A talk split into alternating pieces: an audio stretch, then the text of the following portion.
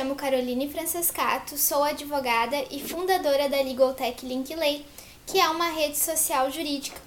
E é um prazer imenso estar aqui falando com vocês. Gostaria de dar boas-vindas a todos. A ideia de hoje é trocar com vocês um pouco uh, desse conteúdo prático e como que a gente pode utilizar o nosso conhecimento jurídico, principalmente atrelado à tecnologia e fazendo com que isso gere ainda mais novas oportunidades nessa chamada advocacia 4.0. Então, uh, a gente tem aí no Direito 4.0 o mundo das legal techs, que são as empresas que resolvem problemas jurídicos através da tecnologia. Atualmente a gente tem a Associação Brasileira de Latex e Legaltex, AB2L. Nós já temos mais de 200 Legaltex uh, destinadas a resolver problemas jurídicos, então Legaltex de redes profissionais, de jurimetria, de correspondência jurídica. Então são diversas aí as, as empresas que vêm atendendo o setor e pode ser inclusive uma oportunidade para nós advogados uh, tentarmos mudar aí um pouquinho o mundo da advocacia. Esse então é o cronograma de aulas dessa disciplina, a qual tem o principal objetivo de destacar essas novas plataformas digitais, entender um pouquinho a convergência tecnológica e principalmente o papel do advogado, do profissional jurídico frente a essa temática e trazer aí as novas oportunidades dessa rotina jurídica, dessa nova rotina jurídica, né?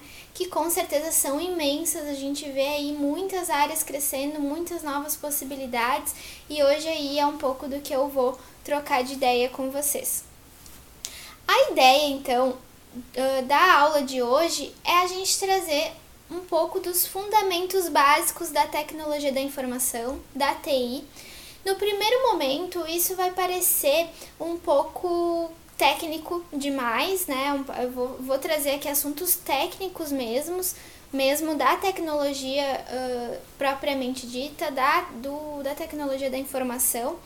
Mas vocês vão ver que isso faz muito sentido no decorrer das aulas, porque a gente precisa dessa bagagem mais sólida agora no início entendendo como é que funciona a internet, entendendo o que é linguagem de programação, para que a gente possa entender algum, alguns dos novos institutos e outros nem tão novos assim das novas áreas jurídicas. Inclusive, trouxe aqui uns exemplos de como a gente está aí uh, usando a tecnologia para aplicação do direito.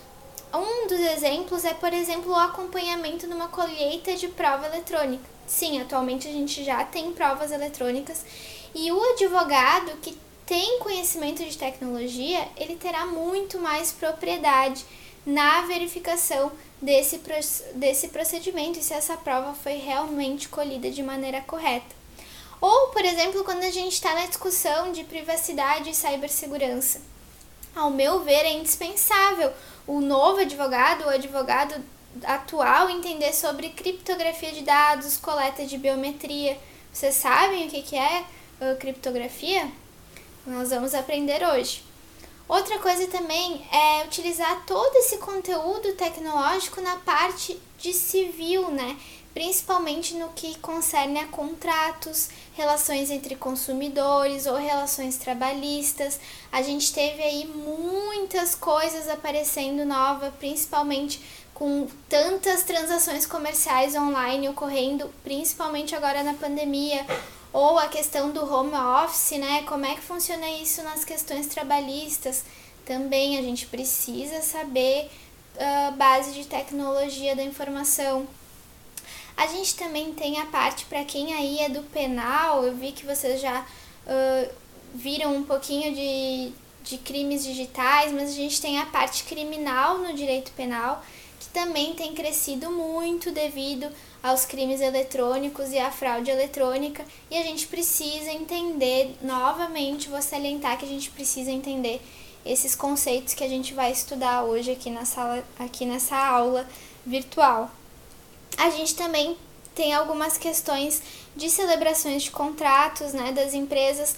Como é que eu posso atender uh, empresas que o core business aí é tecnologia, como é que eu faço um contrato de fornecimento de internet, de desenvolvimento de softwares, se eu não sei o que é um software, se eu não sei como é que a internet funciona. Então eu realmente preciso ter esses conteúdos muito claros. E a partir então de todos esses conceitos uh, que a gente integra com o direito, a gente tem que começar a pensar nessa nova perspectiva de algumas coisas que já existiam. Então a gente vê aí a tecnologia mudando um pouquinho do conceito de identidade nesse mundo virtual. O que, que é essa nova identidade no mundo virtual? O que, que é, uh, como é que vai funcionar a aplicação de alguns direitos fundamentais como a privacidade, né? E isso tudo são novos temas, novas áreas, novas oportunidades que você, advogado, pode começar a conquistar, né?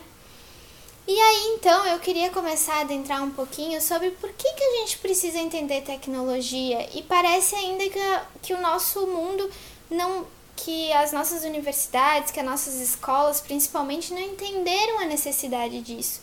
Mas a partir do momento que a gente tem grande maioria das nossas relações fundamentadas no mundo virtual, é estritamente necessário que a gente entenda sobre isso. Né? Quando a gente estava na escola, que a gente estudava química, uh, física, eletricidade ou anatomia, a gente queria sempre entender um pouquinho mais daquilo porque a gente queria entender como é que o mundo funcionava. E é dessa maneira que a gente tem que pensar com tecnologia.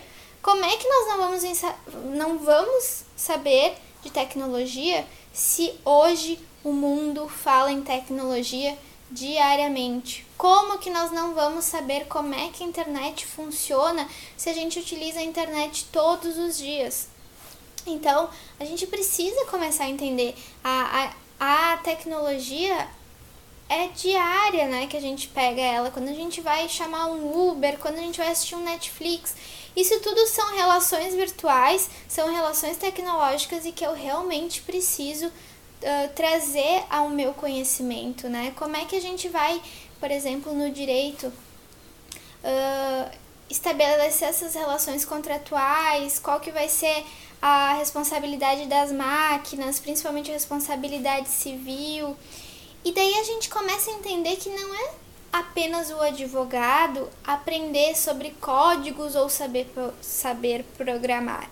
É claro que é muito legal a gente fazer isso e entender sobre isso, mas é muito mais que isso, né? Entender que a, a gente, com a, o entendimento da parte tecnológica, da parte de programação, de, de tecnologia propriamente dita, né? Aquela tecnologia raiz mesmo, é a gente, a gente começa a resolver esses problemas jurídicos pensando de forma mais lógica e criativa, que é um dos conceitos muito utilizados aí na construção de softwares, né?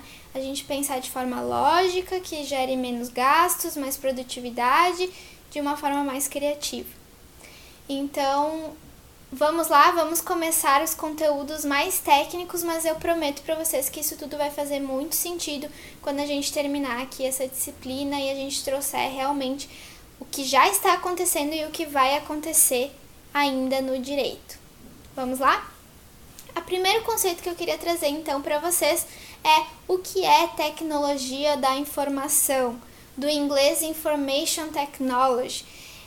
A tecnologia da informação é o conjunto de todas as atividades e soluções providas por recursos computacionais, que visem principalmente a permitir a obtenção, o armazenamento, a proteção, o processamento, o acesso, o gerenciamento e o uso das informações. Lembrando vocês que informações é diferente de conhecimento e dados, tá?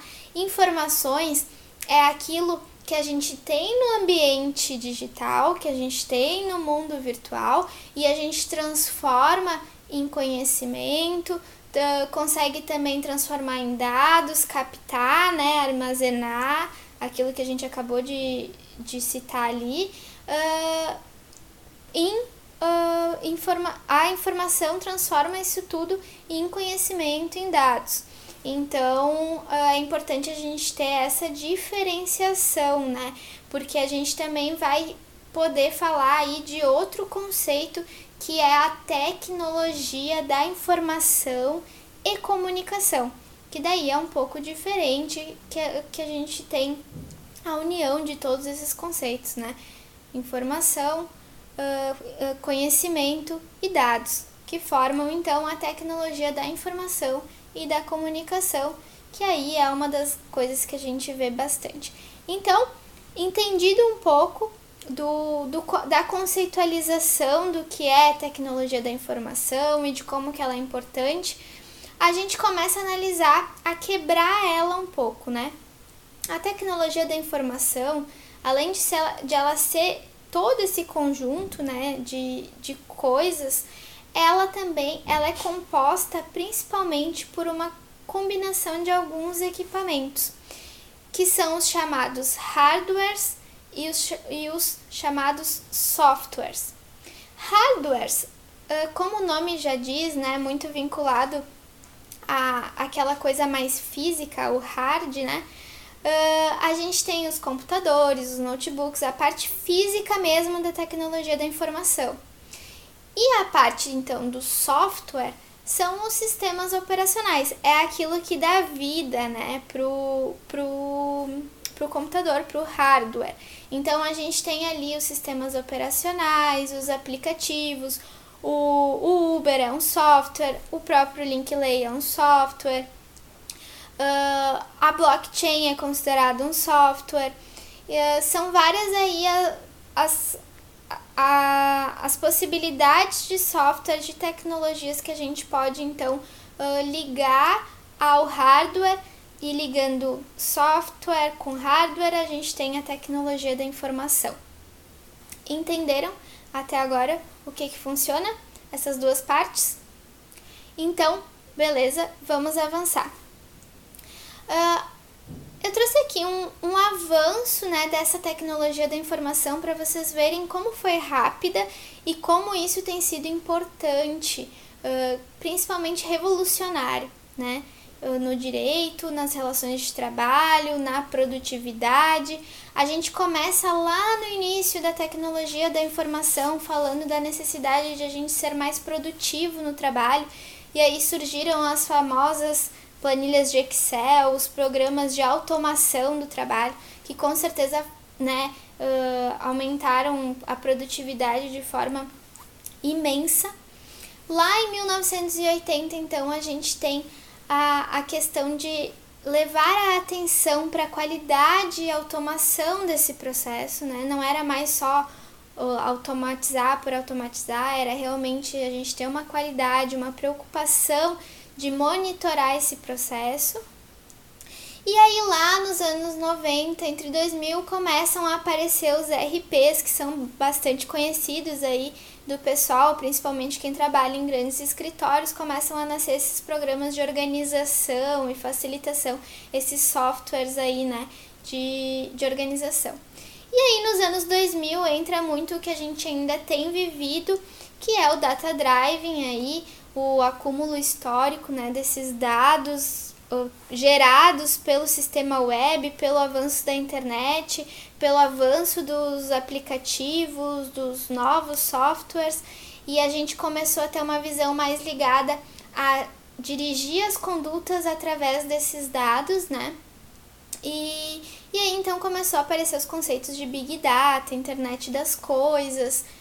Mas agora a gente já passa né, 2020 e em diante, a gente já passa não só de ter esses dados, organizar esses dados, mas também de ter insights de negócio sobre esses dados. Então a gente já passa aí para um, um novo momento dessa tecnologia da informação, né? Como é que a gente usa esses dados de maneira inteligente, criativa, principalmente vinculada ao direito, é uma das matérias que eu vou trazer na próxima aula. A segunda, a segunda coisa não, mas a próxima coisa que eu queria trazer para vocês é como a internet funciona. Por incrível que pareça, a maioria das pessoas se conecta todos os dias com ela, mas não sabe como ela funciona. E gente, isso é essencial para uh, a gente fazer a aplicação dessas novas áreas, né? Como é que eu vou fazer um contrato de distribuição de, de rede, de distribuição de internet se eu não sei como é que a internet funciona? A internet, ela começou a surgir no ano de 1960 na Guerra Fria, no momento assim em que era muito necessária essa comunicação de dados de forma mais rápida e prática. E, e desde então ela, vocês veem como ela tem revolucionado o mundo, né? E a gente teve a conceitualização disso tudo, inclusive no Marco Civil da Internet, no seu artigo 5 parágrafo 1 que trouxe um conceito do que, que é a internet e, e se a gente não entende o funcionamento dela, fica muito difícil de a gente fazer a quebra desse conceito da legislação. Então vamos lá. Pelo conceito da legislação, internet é o sistema constituído do conjunto de protocolos lógicos estruturado em escala mundial para uso público e restrito, com a finalidade de possibilitar a comunicação dos dados entre os terminais por meio de diferentes redes. Agora, vamos entender o que, que tudo isso quer dizer e o que, que é esse conceito, o que, que são esses terminais, o que, que são essas redes. Como que a internet funciona? Vocês imaginem então que vocês estão com o celular de vocês aí, vocês vão digitar no celular www.google.com.br. A partir do momento que você digita isso, uma rede se comunica com o data center do Google e confirma esse dado lá no data center do Google. E uma coisa muito interessante a dizer para vocês aqui é que os data centers que são aonde se concentram todos esses dados desses sites, eles geralmente ficam nos polos, porque são estruturas gigantescas. Inclusive no slide eu trago para vocês uma, algumas fotos desses data centers. A comunicação uh, desses dados é instantânea, né? A gente digitou aqui Google, já caiu lá no data center do Google, já confirmou com o IP deles e já nos devolveu a resposta. Por que, que é assim tão rápido? Porque é feito uh, via cabos de fibra ótica, ou seja, é na velocidade da luz. Né? Passa todo esse sinal em velocidade da luz, por isso que é muito rápido. Eu acho que a partir do momento que a gente começa a entender melhor toda essa parte tecnológica, a gente começa a valorizar muito mais e começa também a entender um pouco mais de todo esse nosso dia a dia me parece muito interessante, né? Espero que vocês achem também. Então, uh, cada aparelho, né, desse, tanto o meu aparelho celular, quanto o aparelho da TV, quanto o aparelho, quanto o computador, quanto o data center do Google, eles têm um IP. Esse IP, o famoso IP, ele é a identificação de cada usuário, é uma espécie de endereço de cada usuário. E quando eu conecto esse IP ao data center da Google, eles também têm um IP lá. Mas cada página, cada acesso ao Google é um IP. Então vocês imaginem a gente ter que decorar quando eu quisesse acessar, por exemplo, quando eu acessasse a página home do Google, eu tivesse que decorar o IP da, da, da empresa. É inviável, né?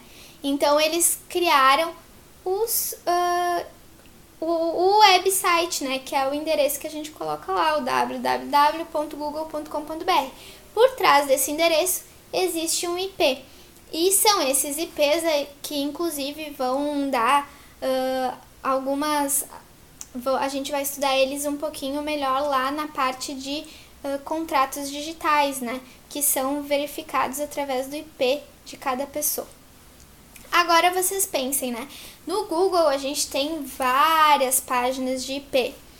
E para uh, conectar tudo isso seria muito pesado assim para um único servidor. Então essas empresas que têm muitos endereços de web, que realmente precisam aí estruturar muitos dados, eles têm o seu data center próprio. E, por exemplo, Google, Facebook tem o seu próprio data center que é localizado principalmente lá nos polos, em lugares frios. Todos esses IPs, que são vários, como eu falei para vocês, eles são organizados em um documento que a gente chama de DNS. Então, quando vocês pegarem aí alguma coisa relacionada, algum contrato relacionado a DNS, vocês sabem que é o conjunto desses IPs, desses acessos de cada site. Então, quando eu digito aqui google.com.br, uh, o servidor consulta esse arquivo DNS lá do Google para ver a correspondência do IP. Havendo correspondência, o data center vai dizer sim a essa correspondência. Gente, isso é instantâneo, né? A gente vê quando a gente acessa é instantâneo. Então ele transfere todas essas informações de dados através desses pulsos de luz que viajam muitos quilômetros através dessas fibras óticas. Essas fibras óticas, inclusive se vocês botarem no Google fibras óticas, oceanos, vocês vão ver as máquinas colocando essas fibras óticas nos oceanos, porque daí precisa conectar cada país. Essas fibras óticas, elas conectam as operadoras de telefone, TIM, Claro, Vivo, que é quem faz a distribuição desses sinais para as nossas casas. Quando esse sinal chega nos roteadores das nossas casas através da fibra ótica, eles convertem esses sinais, esse sinal de luz em sinal eletrônico, que é o chamado Wi-Fi. Então, é mais ou menos essa é a lógica da internet. Quando a gente tem o 3G ou 4G, são uh, ondas uh, de luz transformadas em ondas magnéticas que vão para os nossos dados dos celulares.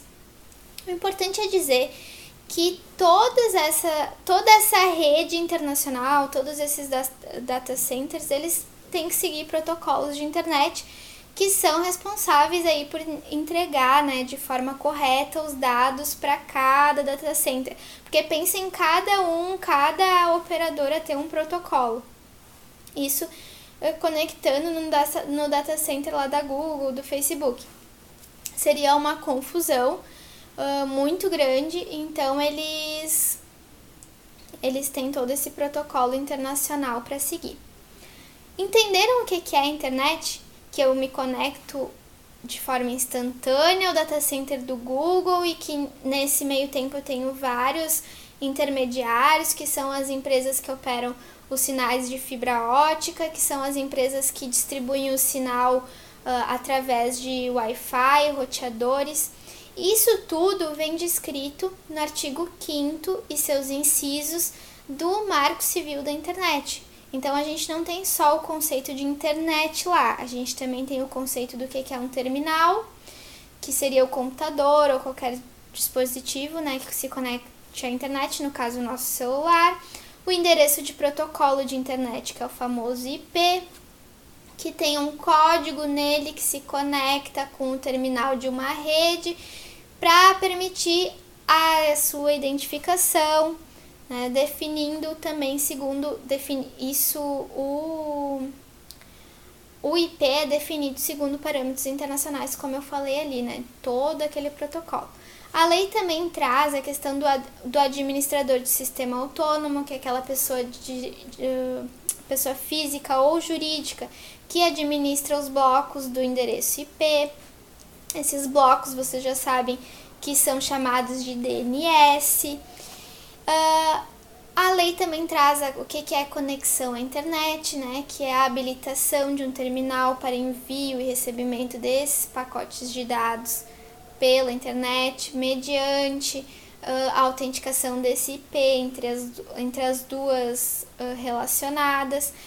Para mim, me parece uma coisa incrível, né? A gente imaginar que ainda tem muita coisa física acontecendo, mas é uma coisa assim uh, instantânea, que tudo acontece em segundos e, e aí a gente já tem né, quase já se, se não me falha a memória, já, tem, já temos mais de 90% da população mundial com acesso à internet e a gente pode dizer que a gente, tinha, a gente tem o mundo nas mãos, porque quando a gente conecta o Google, a gente tem muito mais informação do que, por exemplo, uh, o Bill Gates tinha lá em 1990, né? A informação que eu tenho hoje aqui na palma da mão é muito ampla e muito vasta e isso tudo se dá graças à internet, né? Uh, então, deem uma lida no artigo 5 e seus incisos, vocês vão ver ali que vai ficar muito mais fácil de entender o que, que é cada conceito deles trazidos uh, quando a gente já entende um pouco como a internet funciona. Agora vamos lá. O que, é um sistema operacional? Eu prometo que as próximas duas aulas vão ser muito uh, teóricas, assim, com essas com realmente esses conceitos de tecnologia, mas isso tudo vai, vai facilitar a nossa base lá na frente para entender os problemas e as oportunidades que nós vamos ter frente a isso. Então, o que é um sistema operacional? O sistema operacional ele é o programa principal que faz a interface entre a máquina e o humano. É muito simples, gente. Um sistema operacional vocês super conhecem, eu, eu acabei anteriormente de falar o, um dos fundadores do Windows. Então, o Windows é um sistema operacional, o Android é um sistema operacional, o iOS é um sistema operacional, que são daí os sistemas operacionais de celular. Mas a gente tem outros, a gente tem o Linux, que é um sistema operacional. E então, essa conexão entre a máquina e o humano. Agora, ainda avançando nessa conexão entre máquina e humano, começa a surgir o que a gente chama de linguagem de programação. O que, que é uma linguagem de programação? Vocês sabem que cada computador tem a sua linguagem própria. O computador, ele, o computador em si, né, a tecnologia em si, ela tem uma linguagem que a gente chama de binária, fundamentada na álgebra booleana.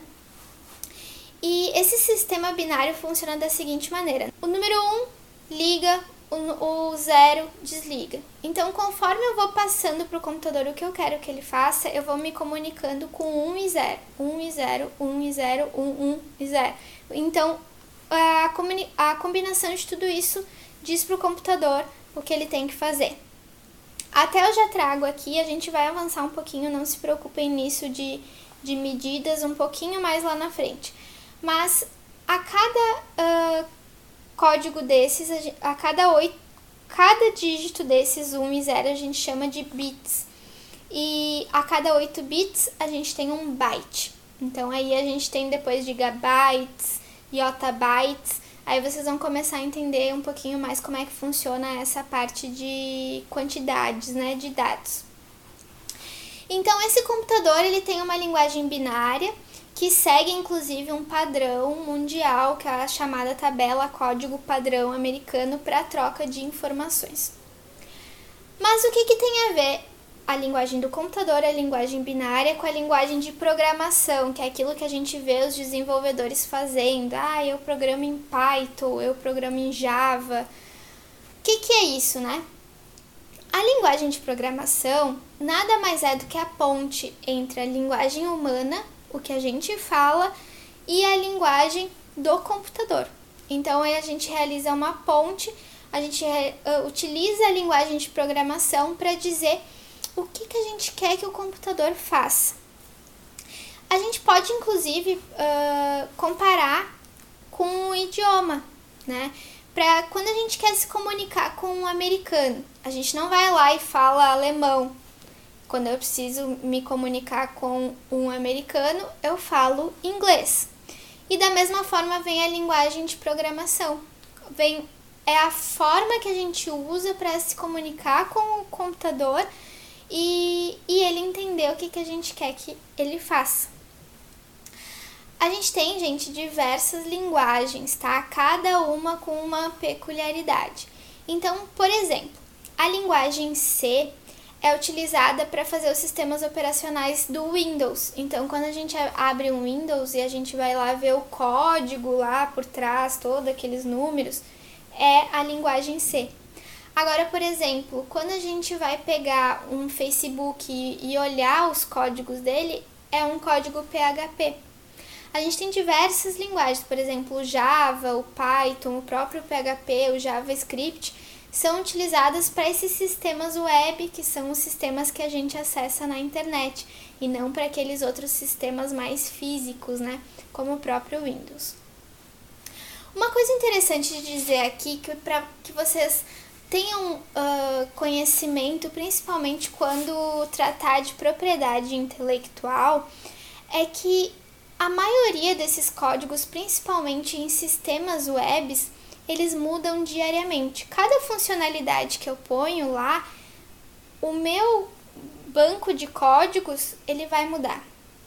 Então é, é praticamente impossível eu conseguir registrar uma rede social, patentear uma rede social, patentear um Google.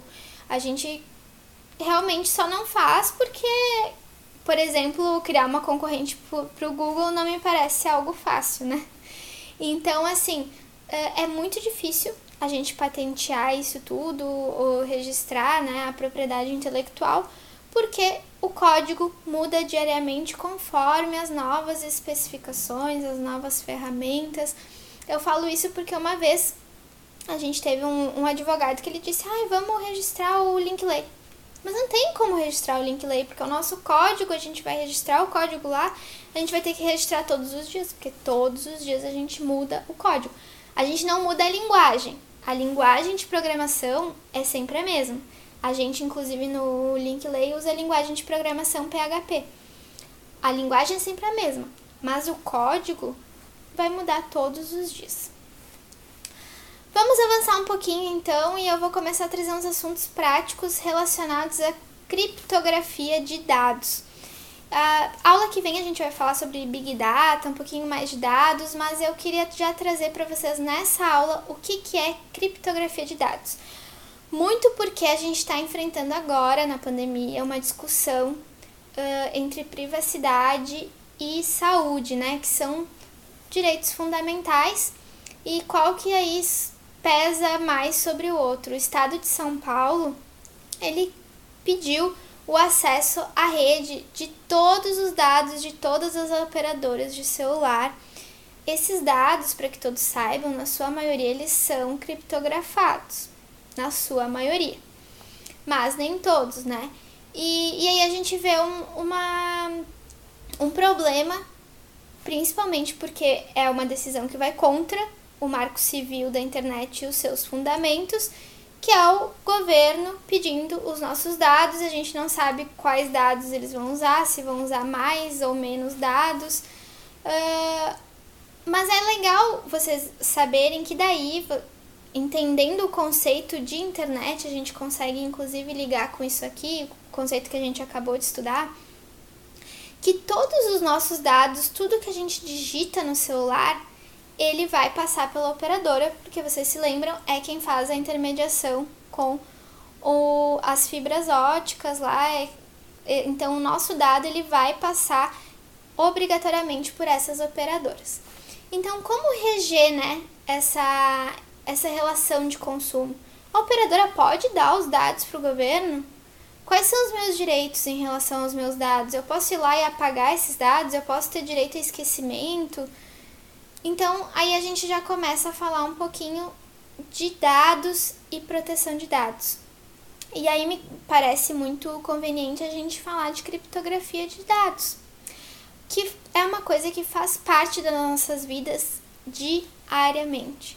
Todos os dias vocês têm acesso à criptografia de dados. Não sei se vocês já perceberam no WhatsApp que eles colocam uh, é, esse aplicativo usa criptografia de dados. É uma forma de manter as informações do que você manda para o outro contato uh, sigilosa. Então, essa técnica ela é muito utilizada com muita frequência, principalmente nessa troca de dados de forma virtual que nós fazemos todos os dias, seja por e-mail, por WhatsApp, por Instagram. Então, é, os próprios aplicativos, os próprios softwares usam essa criptografia. E há uma pauta aí que vem sendo discutida bastante, né? Uh, que é o vazamento da, de informações e notícias. A gente teve muitos vazamentos, principalmente aqui no Brasil, E, e aí houve o levantamento se é ou não realizada uma criptografia uh, e se essa criptografia realmente é segura, né? Mas antes de a gente avançar para esses casos práticos, vamos entender um pouquinho mais como, inclusive, nós podemos proteger nós, nossos clientes, ou uh, conseguir entender se teve uma violação né, de, de segurança ou não, uh, ou se aquela empresa realmente fez tudo o que podia em termos de cripto, criptografia de dados. Vamos começar então com a palavra, né? A palavra criptografia, ela se refere ao estudo dessas técnicas em que a informação é transformada da sua forma original para outra forma, que é mais difícil em tese de ser identificada, né? Que é um código. Uh, analisando então a etimologia ali da palavra, a gente tem que cripto significa escondido, enquanto grafia se traduz como escrita. Então, né, a escrita escondida. Existem diversas maneiras de a gente criptografar uma, uma mensagem. Mas para ilustrar de forma assim que fique mais simples para vocês que estão que estão ainda aprendendo, pode ser que alguém já tenha né, esse conhecimento. A gente pode uh, apenas inverter algumas letras do alfabeto, fazendo uma correspondência com a ordem original. Por exemplo, eu posso trocar o A pelo O, o B pelo C, o E pelo Z. A gente tem um exemplo muito legal do filme O, o Jogo da Imitação, que, que ele traz esse exemplo de criptografia na época da Segunda Guerra Mundial, que já era utilizada. Então aí tá um, um exemplo muito bacana, se vocês não viram ainda, já era um surgimento dessa criptografia utilizada atualmente. Então tá, troquei o E pelo Z, o B pelo C. Agora vamos experimentar escrever a seguinte frase no novo alfabeto criptografado. Eu vou escrever a casa dela é azul. A gente vai ter aí outra frase completamente diferente de acordo com a nova correspondência de letras. É uma troca muito simples, mas que a gente já consegue um resultado bem representativo no, quando a gente imagina isso numa segurança de dados. Né? Uh, a gente está escrevendo uma mensagem no WhatsApp, a gente não quer que qualquer operadora veja a nossa mensagem no WhatsApp. Então, essa criptografia de dados, ela a, acaba uh, facilitando essa segurança, né? Uh, então, nesse caso, a informação de quais palavras foram alteradas no alfabeto é o que chamamos de chave de segurança. Então, eu saber que o B foi trocado pelo C é a chave de segurança. E com ela, né, é o, é o é como se a gente desvendasse o enigma, né? É a quebra dessa codificação que a gente criou ali para proteger essa senha. No próprio Linkley é assim: a pessoa digita a senha, o nosso programador ele não vai ter acesso à senha, porque automaticamente essa senha é criptografada e já vira outro código. Então é para nós é impossível a gente saber a senha que a pessoa usou. Não é impossível se eu tiver a chave de segurança e souber como é que funciona a lógica disso, né? E aí, nesse sentido, a gente começa a também entender um pouco mais sobre uh, certificado digital e as coisas que a gente tem usado para assinatura, né? E aí a gente tem a, cri a criptografia digital simétrica e assimétrica. Então, a criptografia digital simétrica ela utiliza uma única chave de segurança transmitida para o emissor e o receptor da informação, né? E, e, é muito por isso que o nome é criptografia simétrica, pois, porque ela só identifica e descriptografa a mensagem, uh, é a mesma chave, né? Então eu sei, eu só tenho uma chave para isso. Na criptografia assimétrica existem duas chaves, então ela acaba sendo mais segura ainda que é a chave pública, que serve para criptogra criptografar essas informações, e uma segunda chave, denominada chave privada, que é utilizada para decodificar a mensagem. A gente, inclusive no Linkley, usa essa chave aí assimétrica, que são duas chaves de segurança. Então, isso aí é muito mais uh, seguro para os usuários. Porém, todavia, contudo, a gente sabe que às vezes não é assim que funciona, né? E a gente tem algum, alguns exemplos de falhas na criptografia de informações e de dados. Mas o mais interessante é que essas falhas são sempre vinculadas a pessoas, a uh, fatores externos. Por exemplo, quem não lembra do famoso caso do Edward Snowden, que inclusive tem um filme no Netflix, em que ele revela documentos que comprovaram a atuação de espionagem do governo dos Estados Unidos sobre boa parte da população americana. Então o cara foi lá e disse: Olha só, uh, o governo americano ele escuta o que vocês falam no celular, ele escuta o que vocês falam pela TV, ele tem acesso à imagem do computador de vocês. Uh, ele foi lá e falou que os Estados Unidos faziam isso. Que segurança que a gente tem? Que criptografia de dados a gente tem? Nenhuma, porque o, o governo foi lá e quebrou essa criptografia de dados. É um fator externo. Outro caso que é bem emblemático foi o do site Wikileaks. Não sei se vocês lembram que eles exibiram as mensagens trocadas internamente por diversos governos com opiniões de autoridades sobre os eventos da política internacional. Então ali também teve uma quebra, né, disso tudo. E a gente teve um, um exemplo bem recente aqui no Brasil, que foram as conversas do juiz Sérgio Moro que vazaram.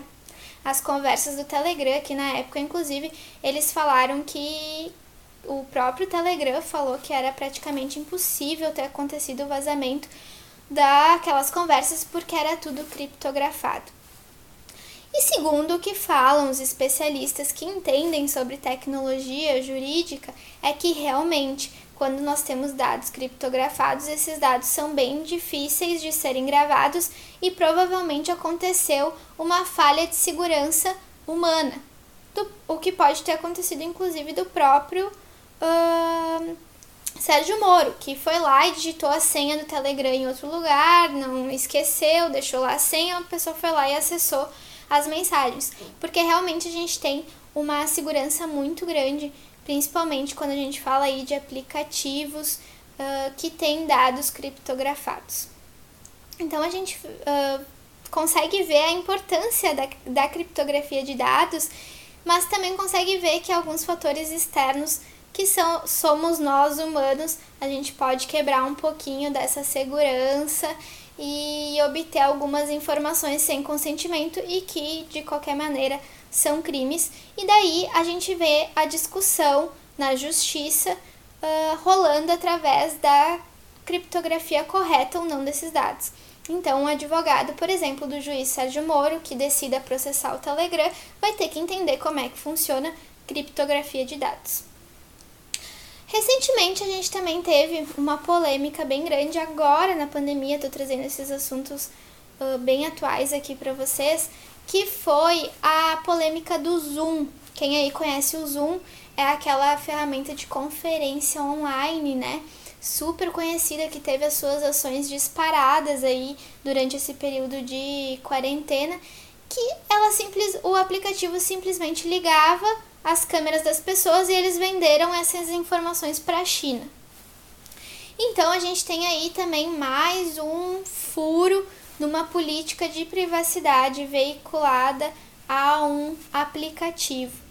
E a gente também tem o próprio Facebook, né, que monitora aí todas as nossas atividades de usuários e que isso inclusive foi objeto do documentário no Netflix falando sobre o caso Cambridge Analytica, quem não viu, é imperdível um documentário que eles falam uh, de todas as informações que um único perfil de uma pessoa no Facebook gera para o Facebook e o quanto a gente tem que tomar cuidado na intersecção desses dados que podem inclusive uh, impactar em eleições né, de países.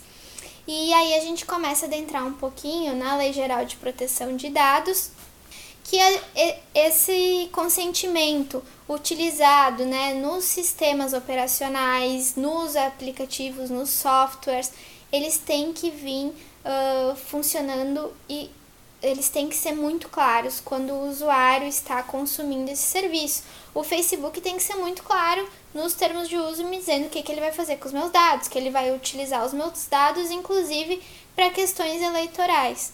Então a gente começa a ver aí a necessidade dessa Lei Geral de Proteção de Dados, que também agora durante a pandemia teve a, a entrada dela em vigor adiada para janeiro de 2020, a lei aí 13.709.